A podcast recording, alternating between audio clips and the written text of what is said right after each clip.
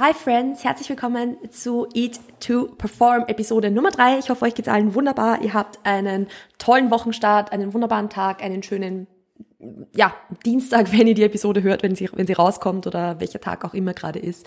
Wenn ihr diese Episode hört, vielen lieben Dank, dass ihr wieder eingeschaltet habt. Es ist unheimlich ähm, schön, wie viele Leute sich bereits für diesen Podcast begeistern konnten. Also ich muss da jetzt erstmal, bevor ich direkt in die Episode reingehe, gleich mal sagen, vielen, vielen, vielen lieben Dank für die 200 Abonnenten auf Spotify bisher schon. Also es ist nach der ersten Episode, also bisher, jetzt sind es wahrscheinlich sogar schon mehr, aber nach der ersten Episode, zu dem Zeitpunkt, wo ich jetzt diese dritte Episode aufnehme, sind es 200 Abonnenten auf Spotify alleine und ich finde das einfach ja, also ich kann das gar nicht beschreiben. Ich bin richtig überwältigt davon, wie viel cooles Feedback ich schon von euch bekommen habe. Und ich bin wahnsinnig gespannt darauf, wie euch die weiteren Episoden gefallen. Also ich bin super excited in der Planung für diese Episoden, ehrlich gesagt, weil es sind viele Themen, die ich irgendwie in irgendeiner Art und Weise schon in, in, in Instagram-Beiträgen oder so zum Beispiel aufgearbeitet habe, aber es gibt halt immer noch mehr zu sagen, immer noch was, was Zweites oder was, was weiteres hinzuzufügen, sagen wir so. Und ich finde es so cool, jetzt dieses Medium zu haben, um da einfach, ja, ich will nicht sagen, wild drauf loszuquatschen, weil es ist schon natürlich ein bisschen Vorbereitung zumindest dahinter. Ähm, aber um einfach drüber zu quatschen. Also das ist für mich einfach unheimlich cool und noch viel mehr freut es mich natürlich, dass ihr damit eine Freude habt, dass es bei euch gut ankommt. Das ist natürlich das Allerwichtigste. So, jetzt mal genug dazu. ähm, ja, ihr habt heute eingeschaltet für ein Thema, das ähm, viele von euch betrifft, das mich auch, dass ich auch vor kurzem gefragt wurde in dem Q&A. Also ich habe vor kurzem dieses Q&A-Format gemacht, wo ich gefragt wurde quasi, oder wo ich gefragt habe, so, Melly, was würdest du, also wie würdest du dich verhalten, was, wie würdest du damit umgehen, wenn, Punkt, Punkt, Punkt, und ihr konntet mir dann eure Fragen stellen. Und da kam unter anderem die Frage von einer Followerin, ähm, was ich tun würde, wenn ich mich nie entscheiden könnte oder ständig quasi irgendwie zwischendrin wäre, zwischen Diät und Aufbau und nicht so recht wissen würde, was ich jetzt wirklich machen soll. Und da habe ich mir gedacht, das ist eigentlich ein Thema, das ein bisschen mehr Erklärung erfordert als das, was ich auf Instagram machen konnte. Ähm, und deshalb werde ich jetzt in dieser Podcast-Episode drauf eingehen einfach wann es Sinn macht, eine Diät zu machen, wann das keinen Sinn macht, wann man vielleicht eher auf Erhalt bleiben sollte, wann man in den Aufbau rein sollte, äh, was so Zeichen sind, sage ich jetzt mal irgendwo, dass man sich vielleicht gerade nicht in der Diät befinden sollte oder nicht in einer anderen Phase befinden sollte. Genau, das ist so das Thema, das wir heute ein bisschen besprechen wollen.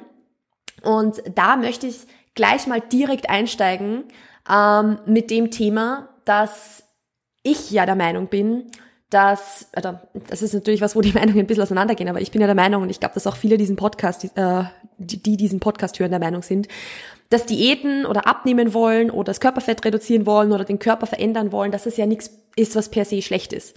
Also das ist ja mal was, was ja mittlerweile einfach sehr, sehr viele Leute als was sehr Negatives irgendwie sehen, einfach Diäten abnehmen mal als was, ja, was aus Prinzip irgendwie ein Problem ist irgendwie und der Meinung bin ich halt einfach nicht. Also es gibt viele Situationen, in der eine Diät Sinn macht, es gibt viele Situationen, in der eine Diät vollkommen okay ist, aber es ist, und das ist das, was ich damit eigentlich sagen will, einfach wichtig zu wissen, ist gerade die Zeit dafür, ist jetzt nicht die Zeit dafür, habe ich die Voraussetzungen dafür, beziehungsweise gibt es auch für alles einen Zeitrahmen, weil es ist halt das eine, ob ich jetzt 20 Wochen mal Diät mache und dann ist es aber auch wieder vorbei oder ob ich 10 Wochen Diät mache und dann ist es wieder vorbei oder ähm, ob ich beispielsweise eben, also ja, je nachdem, welche Ausgangslage ich habe und so weiter, da komme ich dann natürlich später noch drauf zurück, aber das macht halt einfach einen Unterschied, ob ich weiß, es ist quasi ein fixer Zeitraum, wo ich das jetzt mache und dann ist es vorbei, beziehungsweise ja, da komme ich auch noch später mal dazu, weil natürlich ist äh, ja Ernährung ein Thema, das nie wirklich vorbei ist, aber das ist wieder wieder ein bisschen was anderes, was ich damit jetzt meine.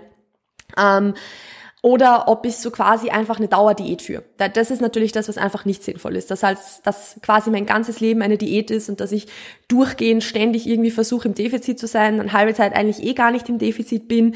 Also das ist einfach was, was überhaupt nicht sinnvoll ist. Und das ist auch so das, wo ich euch heute so ein bisschen zeigen möchte, was da jetzt eigentlich wann Sinn macht, was über welchen Zeitrahmen hinweg auch Sinn macht und so weiter und so fort. Also ähm, damit starten wir jetzt einfach rein, dass ich der Meinung bin, ähm, dass egal jetzt welche Ausgangssituation viele, also egal mit welcher Ausgangssituation man startet, die meisten Leute starten einfach mal mit einer Diät. Also wenn man den Körper verändern will, dann ist das Erste, was einem einfällt, direkt mal eine Diät zu machen. Unabhängig davon, ob man jetzt schon Erfahrungen im Krafttraining, Erfahrungen in der Ernährung und so weiter hat oder nicht. Und das ist halt, finde ich, zum Beispiel so der falsche Ansatz, dass man halt, egal was ist, irgendwie ständig eine Diät als Lösung sieht. Das ist ein bisschen ein Problem meiner Meinung nach, weil ich der Meinung bin, dass der Großteil der Leute da draußen jetzt nicht unbedingt eine Diät brauchen. Oder viele Leute da draußen zumindest. Viele, viele der Leute, die Diät halten, die ständig Diät machen oder die mit einer Diät reinstarten, müssten eigentlich das nicht tun, sagen wir mal so. Erstens mal deshalb, weil man natürlich einmal definieren muss, was eine Diät überhaupt ist. Also wenn sie jetzt wenn ich von einer Diät spreche, spreche ich jetzt nicht von Brigitte Kohlsuppendiät. Wenn ich von einer Diät spreche, dann spreche ich von einem sinnvollen Rahmen, wo ein Kaloriendefizit das Ziel ist oder wo man eben ein Kaloriendefizit umsetzt in irgendeiner Art und Weise ähm, über einen gewissen Zeitraum. Für mich ist eine Diät jetzt nicht so dieses klassische, ich mache jetzt vier Wochen Sommerbody, irgendwie frisst die Hälfte quasi, ähm, weil das das keinen Sinn macht. Das ist, also ich weiß nicht, ob ich es in meinem Podcast mal erwähnen sollte, dass das natürlich Bullshit ist, weil ich glaube, der Großteil der ZuhörerInnen dieses Podcasts hat dieses Wissen schon, dass jetzt so eine Frisst die Hälfte Diät, eine Kohlsuppendiät nicht unbedingt zielführend ist langfristig. Vielleicht sollte ich trotzdem mal erwähnen. Macht's das nicht. also das ist natürlich die Art von Diät, die ich keinesfalls irgendwie unterstützen kann, beziehungsweise die, von der ich, also es gibt keiner Person, der ich zu so einer Diät raten würde. Ende der Geschichte. Ähm, und wenn ich von einer Diät spreche, dann spreche ich einfach davon, dass in irgendeiner Art und Weise eben ein Kaloriendefizit erzeugt wird. Das kann getrackt sein, das kann aber auch ohne Tracken erfolgen. Also man kann auch ohne Tracken abnehmen, das ist aber wieder ein anderes Thema. Ähm, aber das ist auch sowas, es muss nicht jeder von Anfang an direkt in ein Kaloriendefizit rein. Also meiner Meinung nach wird einfach zu oft Diät gemacht, zu oft irgendwie auf ein Kaloriendefizit abgezielt und zu wenig darauf, dass man entweder vielleicht sogar zunimmt, weil sehr, sehr viele Leute könnten sehr davon profitieren, ein paar Kilo zuzunehmen. Nicht, weil es, ähm, sage ich jetzt mal, unbedingt notwendig ist, aber weil es einfach viel zielführender ist für die Situation, in der sie sind. Äh, beziehungsweise der Großteil der Leute wird auf Erhaltungskalorien, also wenn sie ihr Gewicht einfach mal halten und lernen, effektiv und progressiv zu trainieren, werden verdammt guten Progress machen. Also ich bin der Meinung, dass auf Erhalt zu sein, sein Gewicht einfach mal zu halten und da ein anständiges Training irgendwo umzusetzen und hart zu trainieren, intensiv zu trainieren, hart und intensiv ist, ist, ist dasselbe, ähm, und progressiv zu trainieren, in Kombination mit dem, dass man eben beispielsweise genug Protein isst und so weiter, das ist meiner Meinung nach komplett underestimated. Das sollten viel mehr Leute machen. Und ich mache es im Endeffekt gerade ja beispielsweise auch nicht anders. Also ich würde mich jetzt selbst nicht unbedingt als Anfängerin im Krafttraining oder jetzt auch hinsichtlich Body Composition bezeichnen, also eben dem, wie viel Muskelmasse ich schon habe. Und trotzdem kann ich noch verdammt guten Progress machen, indem ich einfach intensiv genug trainiere und genug Proteine in meinem Gewicht halte. Deshalb kann ein Anfänger das erst recht machen oder eine Anfängerin. Und das ist auch was, zu dem ich sehr, sehr, viele Leute, also sehr, sehr vielen Leuten raten würde. Welche Ausgangssituation wofür jetzt am sinnvollsten ist, das ist jetzt gleich das nächste, worauf ich ein, eingehen werde, damit ihr für euch mal so ein bisschen überlegen könnt, okay, womit sollte ich jetzt anfangen? Sollte ich jetzt mit einer Diät anfangen? Sollte ich jetzt mit einem Aufbau anfangen? Oder sollte ich einfach mal schauen, mein Gewicht zu halten? Ähm, eine Diät wie gesagt, eben eine sinnvolle Diät, wie ich es vorher schon erklärt habe, macht dann Sinn, wenn in der Ausgangssituation der Körperfettanteil wirklich relativ hoch ist, beziehungsweise wenn man auch im Übergewicht ist beispielsweise. Wenn jetzt das Ziel natürlich ist, irgendwo Fett abzubauen, Muskeln aufzubauen, also einfach so die Body Composition zu verbessern. Natürlich muss das nicht von jedem das Trainingsziel sein. Nicht jeder, der übergewichtig ist, muss auch zum Ziel haben, abnehmen zu wollen. Gesundheitlich und so weiter können wir jetzt diskutieren, aber im Endeffekt ist es jedem selber überlassen, was er macht. Aber ich rede jetzt natürlich von dem Ziel, Muskelmasse aufbauen und Fett abbauen. Im Optimalfall. Und ja, das ist gleichzeitig möglich. Das ist gleichzeitig möglich. Ähm, genau, also wenn jetzt der Körperfettanteil eher höher ist und das vielleicht Übergewicht da ist, ähm, macht es einfach Sinn, mit einem Kaloriendefizit zu starten, weil und das ist ziemlich cool, der Körper genug Reserven hat, um aus diesen Reserven Energie zu ziehen, und diese Energie kann zum Muskelaufbau herangezogen werden. Vorausgesetzt, es wird intensiv trainiert, vorausgesetzt, es wird genug Protein gegessen und es wird regelmäßig Protein gegessen. Das sind natürlich die Voraussetzungen, die da sein müssen. Aber dann kannst du auch gleichzeitig ähm, Körperfett abbauen und Muskulatur aufbauen. Das ist ziemlich cool. Ähm, Trotzdem, wenn du jetzt beispielsweise im Übergewicht bist, sollte dann das Ziel in weiterer Folge einfach sein, dass du natürlich dein Gewicht nach und nach reduzierst. Also wenn du jetzt in einem starken Übergewicht bist, ich, ich rede jetzt halt auch von dem BMI-Bereich. Und ja, wir wissen, der BMI ist nicht immer aussagekräftig, aber wenn jetzt ein BMI über 35 beispielsweise da ist, ist das schon ein Indikator dafür, dass das gesundheitlich vielleicht nicht mehr die optimalste Position ist. Ähm, wenn sowas, also wenn das die Ausgangssituation ist, macht es einfach Sinn, das Gewicht zu reduzieren. Gut. Das heißt dann, Kaloriendefizit vollkommen, vollkommen legitim. In einen Aufbau reinstarten, also so, dass du wirklich von Anfang an deiner Trainingskarriere wirklich zunimmst, solltest du dann, wenn dein äh, dein Körperfettanteil sehr, sehr gering ist. Weil wenn dein Körperfettanteil super gering ist und du nicht zunimmst, wirst du sehr, sehr wenig Muskelmasse oder fast keine Muskelmasse aufbauen können, weil woher sollte dein Körper diese Ressourcen ziehen? Also irgendwo muss die Muskelmasse herkommen, von nix kommt nix. Und irgendwo muss das herkommen, irgendwo muss dein Körper diese Ressourcen hernehmen. Und wenn du jetzt einen sehr niedrigen Körperfettanteil hast, beziehungsweise vielleicht im Untergewicht bist, und da ist der BMI schon sehr aussagekräftig tatsächlich, weil unabhängig davon, ob das jetzt Muskelmasse ist oder Fettmasse ist, das du hast, wenn du auf dein Gewicht zu wenig wiegst und im Untergewicht bist, vielleicht auch andere gesundheitliche Probleme damit einhergehend hast, dass du zum Beispiel eine Periode nicht bekommst oder so, dann ist das ein Problem. Und dann ist es wurscht, ob das Muskelmasse ist oder Fettmasse ist, was noch da ist. Es ist trotzdem zu wenig. Und was jetzt nicht auch nicht heißen soll, dass jeder, der unter den, den gesunden BMI fällt, sofort ungesund ist. Aber der BMI ist in diesem Bereich sicher aussagekräftiger, als wenn man jetzt beispielsweise vom Bereich knapp übergesundheitlich, ähm, also unter Anführungszeichen gesundheitlich optimal sprechen, weil da macht es halt schon einen Unterschied, ob das jetzt Muskelmasse ist oder Fettmasse ist, was man hat. Gut, so viel jetzt mal dazu. Das heißt, in der Situation macht es hundertprozentig Sinn, ähm, zuzunehmen, auch ein bisschen Körperfett tatsächlich aufzubauen, weil im Endeffekt dieses Körperfett wieder Ressourcen sind, die dein Körper nutzen kann. So, das heißt, wenn man sich jetzt in einem unter Anführungszeichen Extrembereich, das will ich jetzt nicht negativ irgendwie äh, behaften, sondern wirklich nur, um es klarer darzustellen, dass ich mich eher jetzt in diesem Randbereich vom BMI unter Anführungszeichen aufhalte. Wie gesagt, BMI, you know what's up. Ähm, dann macht es halt Sinn, wirklich spezifisch in, in ein Defizit zu gehen oder spezifisch in den Überschuss zu gehen. Also jetzt wirklich auch ein, ein höheres Defizit oder ein höherer Überschuss. Aber alles dazwischen kann extrem davon profitieren, einfach nur auf Erhalt zu sein. Kann extrem davon profitieren, einfach nur deine Erhaltungskalorien ähm, einzuhalten, genug Protein zu essen und wirklich produktiv zu trainieren kann extrem, extrem gut funktionieren und wird auch für die meisten, vor allem für Trainingsanfänger, extrem gut funktionieren. Deshalb würde ich mal gar nicht so viele Gedanken machen über das, sollte ich jetzt der Aufbau machen, sollte ich jetzt eine Diät machen. Wenn du jetzt nicht wirklich in diesen Randgruppen bist, also entweder sehr hoher Körperfettanteil oder sehr niedriger Körperfettanteil, sondern irgendwo in einem optimalen, gesunden Bereich bist, dann ist einfach auf Erhalt. Und das ist nämlich auch was, was ein Skill ist, der gelernt sein muss. Weil auf Erhalt essen ist extrem schwierig.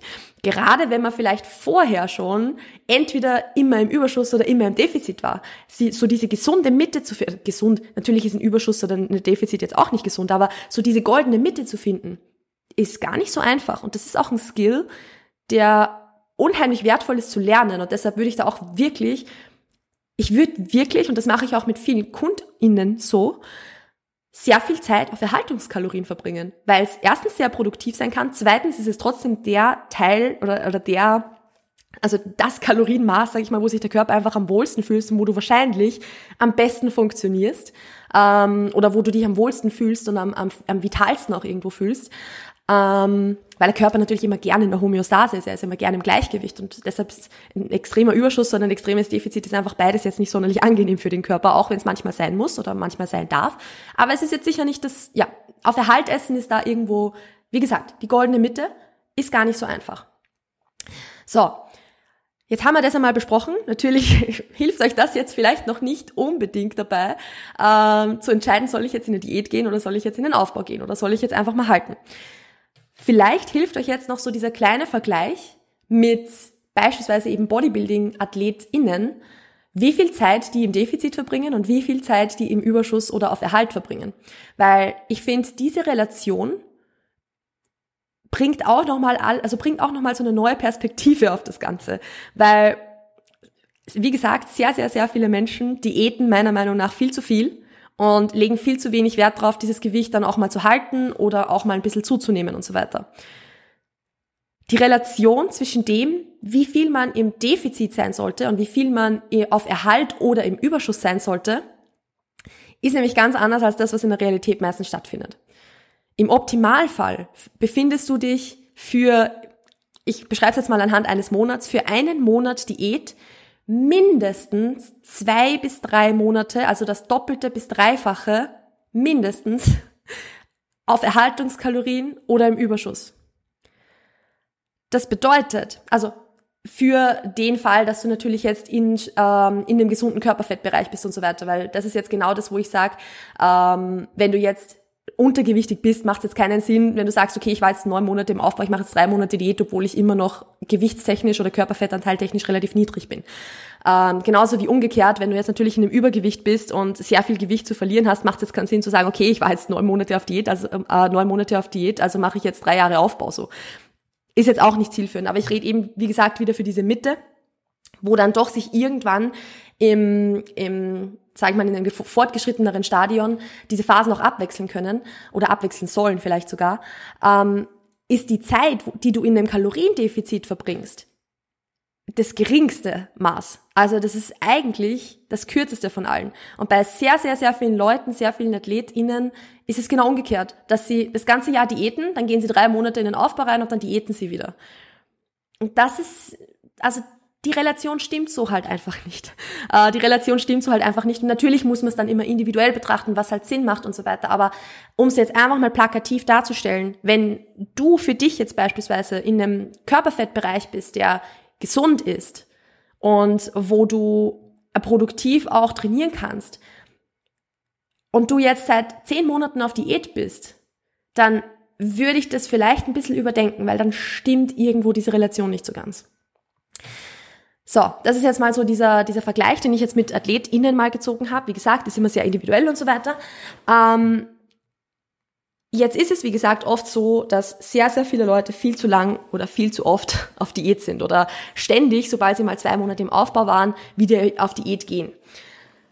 Was ich jetzt äh, mit euch teilen möchte, sind noch ein paar Dinge, die, ich will jetzt nicht sagen Warnzeichen sind, das ist jetzt vielleicht äh, ein bisschen hart formuliert, aber welche Dinge man beachten sollte, um zu merken, ob die Diät eine Phase ist, die man gerade nicht machen sollte.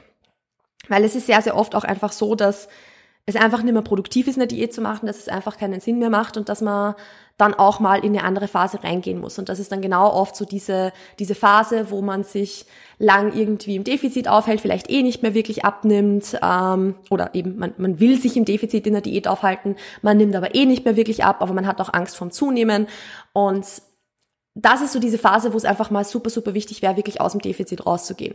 Also wenn man zum Beispiel schon eine sehr, sehr, sehr, sehr, sehr lange Diät hinter sich hat und dann einfach merkt zum Beispiel, okay, man, man ist jetzt irgendwie schon ständig ein bisschen drüber beispielsweise. Also man hat ein Kalorienziel, wo man weiß, das wäre jetzt eigentlich mein Kaloriendefizit, aber dann kommt so ein, zwei Mal in der Woche irgendwas dazwischen, wo ich halt dann doch 500, 600 Kalorien drüber bin. Und da rede ich jetzt in keiner Art und Weise irgendwie von extremem Overeating oder Binging. Ich rede da jetzt wirklich nur von, okay, dann gehe ich dort mal essen und dann werde ich irgendwie, ja, ich werde irgendwie lockerer. Was ja grundsätzlich kein Problem ist, aber was halt da dann, ja, sich natürlich langfristig auswirkt, ist einfach das, dass man dass sich die Diät mit jedem Mal, wo du drüber isst, dann wieder noch länger zieht. Das heißt, du bist eigentlich mental ständig auf Diät, ständig in diesem, in diesem Kaloriendefizit. Körperlich bist du aber gar nicht im Kaloriendefizit und nimmst deshalb nicht mehr ab. Und das ist gerade, wenn man jetzt eine sehr, sehr, sehr lange Diät hinter sich hat und einfach so diese mentale Erschöpfung von dieser Diät schon so groß ist, dass man sich ständig Ausnahmen genehmigen muss, dann ist das zum Beispiel ein Zeichen dafür, um zu sagen, okay, vielleicht sollte ich einfach mal eine Diätpause machen. Vielleicht mache ich mal eine Woche, zwei Wochen, drei Wochen, vier Wochen, vielleicht auch mal wirklich zwei, drei Monate einen Diet Break. Also wirklich einfach mal eine Pause, Kalorien ein bisschen erhöhen. Das heißt nicht, dass man wieder sofort zu alten Ernährungsgewohnheiten zurückkehren sollte, weil im Endeffekt soll es immer darum gehen, natürlich eine langfristige Ernährungsumstellung zu machen, aber einfach mal aus dem Defizit rauszugehen, um sich mal wieder, mal wieder essen gehen zu können, ohne dass man über seine Kalorien drüber kommt und so weiter, mal über zwei, drei Monate das Gewicht halten und dann erst wieder ins Defizit reingehen beispielsweise. Macht unheimlich, unheimlich Sinn. Unabhängig davon, meiner Meinung nach, wie das Gewicht zu diesem Zeitpunkt ausschaut. Also auch wenn du vielleicht zu diesem Zeitpunkt, wenn dein, also wenn dein Ziel ist, vom Übergewicht in ein Normalgewicht zu kommen, in ein gesundes Gewicht zu kommen, Auch wenn du zu diesem Zeitpunkt noch im Übergewicht bist. Wenn du merkst, die mentale Fatigue ist so riesengroß und du brauchst einfach mal eine Pause davon, dann ist das vollkommen okay und dann sollte man sich diese Pause auch einfach mal gönnen. Das heißt, wie gesagt, nicht, dass man jetzt drei Monate äh, voll auf die Kacke haut, was das betrifft. Ähm, aber wie gesagt, einfach mal Kalorien erhöhen und sich äh, ja eine kleine Auszeit gönnen, bevor man dann wieder in ein Defizit reinstartet. Genau, so viel jetzt mal dazu. Ähm, da weiterführend ist natürlich auch so das Thema Overeating, starke Restriction beziehungsweise auch wirklich Binging ein Thema, was schon zeigt, dass man sich eigentlich nicht mehr in einem Kaloriendefizit aufhalten sollte. Also wenn du wirklich beispielsweise ähm, ja, das Overeating habe ich jetzt eh vorher schon ganz leicht angeschnitten. Also wenn du jetzt alle paar Tage mal oder einmal pro Woche zum Beispiel einen Cheat Day hast auch wenn du dich jetzt gar nicht so, also du, du isst halt einfach vielleicht ohne drüber nachzudenken, es belastet dich jetzt vielleicht auch gar nicht so stark, aber es ist halt trotzdem da. Und natürlich ist es auch so ein Thema, wenn du dann merkst, okay, du brauchst sowas, ist es vielleicht an der Zeit, einfach mal eine Pause von der Diät einzulegen. Weil dann dauert die Diät entweder schon zu lang oder sie ist zu strikt oder es muss in irgendeiner Art und Weise an den Gewohnheiten gearbeitet werden. Auch das, Zeichen dafür, dass vielleicht eine Diätpause wichtig wäre. Eine ganz große Red Flag ist natürlich Binging. Und bei Binging spreche ich jetzt nicht von also nicht nur, unter Anführungszeichen, natürlich kann es sich auch so äußern, aber ich spreche jetzt nicht nur von einer 5.000, 10.000 Kalorien, äh, von einer 5.000 bis 10.000 Kalorien Binge. Es gibt auch kleinere Binges. Es gibt auch Binges von 500 bis 1000 Kalorien oder was auch immer. Das nennt, man dann einen subjektiven Binge. Ähm, da muss ich natürlich auch nochmal sagen, ich bin natürlich jetzt keine Expertin für Essstörungen, aber ähm, das ist was, was ich mitgenommen habe von ein paar Instagram-Accounts, die ich zu diesem Thema folge. Ein guter beispielsweise ist Break Binge Eating, ähm, wo ich auch zum ersten Mal gehört habe, dass im Binge Eating so ein Binge auch kleiner ausfallen kann. Und das ist natürlich sowas, das heißt jetzt nicht, dass jedes Mal, wo du mit 500 Kalorien drüber bist, dass du gebinged hast, absolut nicht. Ähm, aber wenn du jetzt merkst, okay, du hast jetzt regelmäßig so, äh, so, so, also du kommst regelmäßig so stark mit deinen Kalorien drüber, du hast vielleicht so ein Gefühl von Kontrollverlust, das belastet dich extrem, dann ist es was, wo man definitiv hinschauen sollte. Wenn du auch vielleicht so ein, so ein Schamgefühl dabei hast und so weiter, das ist es wert, wirklich hinzuschauen. Und das ist es wert, auch zu sagen, hey, unabhängig davon, wie dein Gewicht gerade aussieht, unabhängig davon, wie weit du vielleicht von einem Zielgewicht weg bist, wäre es mal wichtig, aus der Diät rauszugehen. Wenn es jetzt um so Sachen wie zum Beispiel ständigen Heißhunger oder sowas geht, äh, ist es natürlich auch wertvoll zu sagen, man arbeitet vielleicht mal eine Zeit lang an den Gewohnheiten, weil es einfach leichter ist, beispielsweise an Gewohnheiten zu arbeiten, was die Ernährung betrifft, wenn man sich außerhalb vom Defizit befindet als in einem Defizit, weil es einem dadurch Hunger und so weiter einfach schwerer gemacht wird. Aber ich finde, gerade was Heißhunger in der Diät betrifft beispielsweise, ähm, kann man schon noch sehr viel auch in der Diät selbst machen. Also da kann man sehr viel beispielsweise mit, mit Gewohnheiten, eben mit regelmäßigem Essen und so weiter arbeiten. Da schaut sich am besten oder hört euch am besten einfach die letzte Episode an, also Episode Nummer zwei, Umgang mit Heißhunger was man da am besten tun sollte, ähm, weil, wie gesagt, das ist auch sehr, sehr oft einfach ein Gewohnheitsding. Wenn jetzt auch sowas dazukommt, wie beispielsweise, dass du deine Periode verloren hast in, das, in dieser Diät, ist das natürlich auch so ein Faktor, wo man sagen kann, hey, vielleicht solltest du demnächst mal aus dem Kaloriendefizit rausgehen. Da muss man natürlich jetzt auch den Kontext immer betrachten, weil wenn das jetzt eine Wettkampfdiät ist fürs Bodybuilding, dann wird sich das früher oder später nicht vermeiden lassen. Dann wird sich es auch nicht vermeiden lassen, dass du ständig Hunger hast, dass du Food Focus hast und so weiter und so fort, dass du eben die Periode verlierst, wird früher oder später einfach mal passieren. Aber auch dann ist es halt so, dass diese Diät, das ist ja auch was, was ich zu Beginn äh, angesprochen habe, ja einen bestimmten Endpunkt hat dass du weißt, die hört zu diesem und jenem Zeitpunkt auf. Danach kommt noch die Post-Diet-Phase, die auch noch natürlich nochmal schwierig ist, also diese Post-Competition-Phase. Ähm, aber es ist ein Ende in Sicht. Und da weiß man auch, man nimmt danach beispielsweise wieder zu. Und wenn das aber nicht der Fall ist, also dass du einfach nur diätest und zu Diäten und ständig Dauerdiät führst und beispielsweise eben in dem Rahmen schon deine Periode auch verloren hast, dann ist das so ein Zeichen, um zu sagen, hey, vielleicht wirklich mal Kalorien erhöhen, aus dem Defizit raus. Wie man aus dem Defizit rauskommt, ähm, möchte ich jetzt ganz kurz noch beschreiben. Also das werde ich jetzt so als letzten Punkt in diesem in diese Podcast-Episode noch behandeln. Und zwar, ähm, wie man so den Übergang gestalten kann. Also eben von dem Kaloriendefizit in den, in, also auf Erhaltungskalorien beziehungsweise in den Überschuss, wie das funktionieren kann, wie das aussehen kann, wie ich es auch selbst mit KundInnen handhabe. Äh, ich werde auch zu diesem Thema noch eine eigene Episode aufnehmen, also es wird wahrscheinlich Episode Nummer 5 sein. Das heißt die übernächste. Ähm, wo es ums Thema Reverse Dieting beziehungsweise auch Recovery Diet geht. Und da beschreibe ich jetzt noch ganz kurz, worum es geht. Reverse Dieting ist es, wenn man beispielsweise eben aus dem Kaloriendefizit oder mit dem Kaloriendefizit mit der Diät unter Anführungszeichen fertig ist und sagt, man möchte sich jetzt ähm, ja höheren Kalorien annähern, ähm, dann beschreibt Reverse Dieting das, dass man quasi in immer zum Beispiel 100 Kalorienschritten oder so nach und nach die Kalorien erhöht. Das heißt, wenn du jetzt am Ende der Diät auf 1500 Kalorien warst, dann gehst man auf 1600, schaust, dass sich das Gewicht stabilisiert, dann auf 1700, schaust, dass das Gewicht sich stabilisiert, also immer über beispielsweise zwei Wochen oder so, ähm, dass im Durchschnitt das Gewicht maximal ein bisschen hochgeht, beispielsweise erhöhst dann wieder 100 Kalorien und so weiter und so fort. Das wäre jetzt Reverse Dieting, hat beispielsweise den Effekt, dass sich der, der Stoffwechsel einfach wirklich cool nach oben hin anpassen kann. Ähm, also das ist ja auch das Coole, es gibt sowas, das nennt sich Metabolic Adaptation, das heißt, dass sich unser Stoffwechsel beziehungsweise eben unser Kalorienverbrauch mit den Kalorien, die wir essen, nach oben hin anpasst und anpassen kann. Das bedeutet, nur weil du auf 1500 zum Beispiel abgenommen hast, heißt das nicht, dass du auf 1600, 1700 sofort zunimmst, sondern es kann sein, dass du weiter abnimmst. Es kann sein, dass du dein Gewicht dann auf 1700 beispielsweise hältst. Es kann sein, dass du auf 1800 noch hältst. Es kann sein, dass du auf 1900 noch hältst. Es kann sein, dass du auf 2500 Kalorien hochgehst und dir denkst, um Gottes Willen, ich halte mein Gewicht noch immer. Ähm, also das ist beispielsweise sowas, was Reverse Dieting kann. Das heißt nicht, dass jeder auf diese 2500 Kalorien hochgehen kann oder soll oder was auch immer. Das ist natürlich immer individuell zu betrachten. Aber grundsätzlich ist das mal das Prinzip von Reverse Dieting. Ist aber nicht für jeden geeignet. Ist wirklich nicht für jeden geeignet. Ähm, macht dann Sinn, wenn man zum Beispiel eben vorher schon ganz gut geschafft hat, sich an seine Kalorien eigentlich eh immer zu halten, beispielsweise. Also wenn du wie gesagt, wieder 1500 Kalorien beispielsweise gegessen hast oder 1800 oder 1300 oder was auch immer und du hast das auch wirklich konstant gegessen ähm, und möchtest jetzt nicht so einen großen Sprung nach oben machen, dann macht es wirklich Sinn zu sagen, gut, dann mache ich eine Reverse Diet, wo ich einfach wirklich 100 Kalorien alle paar Wochen mal hochgehe, damit du dich da einfach wirklich auch dran gewöhnen kannst, dass sich deine Habits darauf anpassen können und so weiter. Genau, das ist ja jetzt beispielsweise Reverse Dieting, macht, finde ich, zum Beispiel keinen Sinn, wenn ähm, vorher schon beispielsweise du dich jeden dritten Tag, also schon Schwierigkeiten hattest, dich an deine Kalorien zu halten und beispielsweise jeden dritten Tag drüber warst. Das ist jetzt auch ganz ohne Judgment gesagt, weil ich habe das auch selber schon hinter mir. Also ich habe auch schon Zeiten hinter mir, wo ich in einer Reverse Diet war und ich war jeden zweiten, dritten Tag über meine Kalorien, über meine Kalorien drüber. Ähm, also wie gesagt, no judgment here. Been there, done that.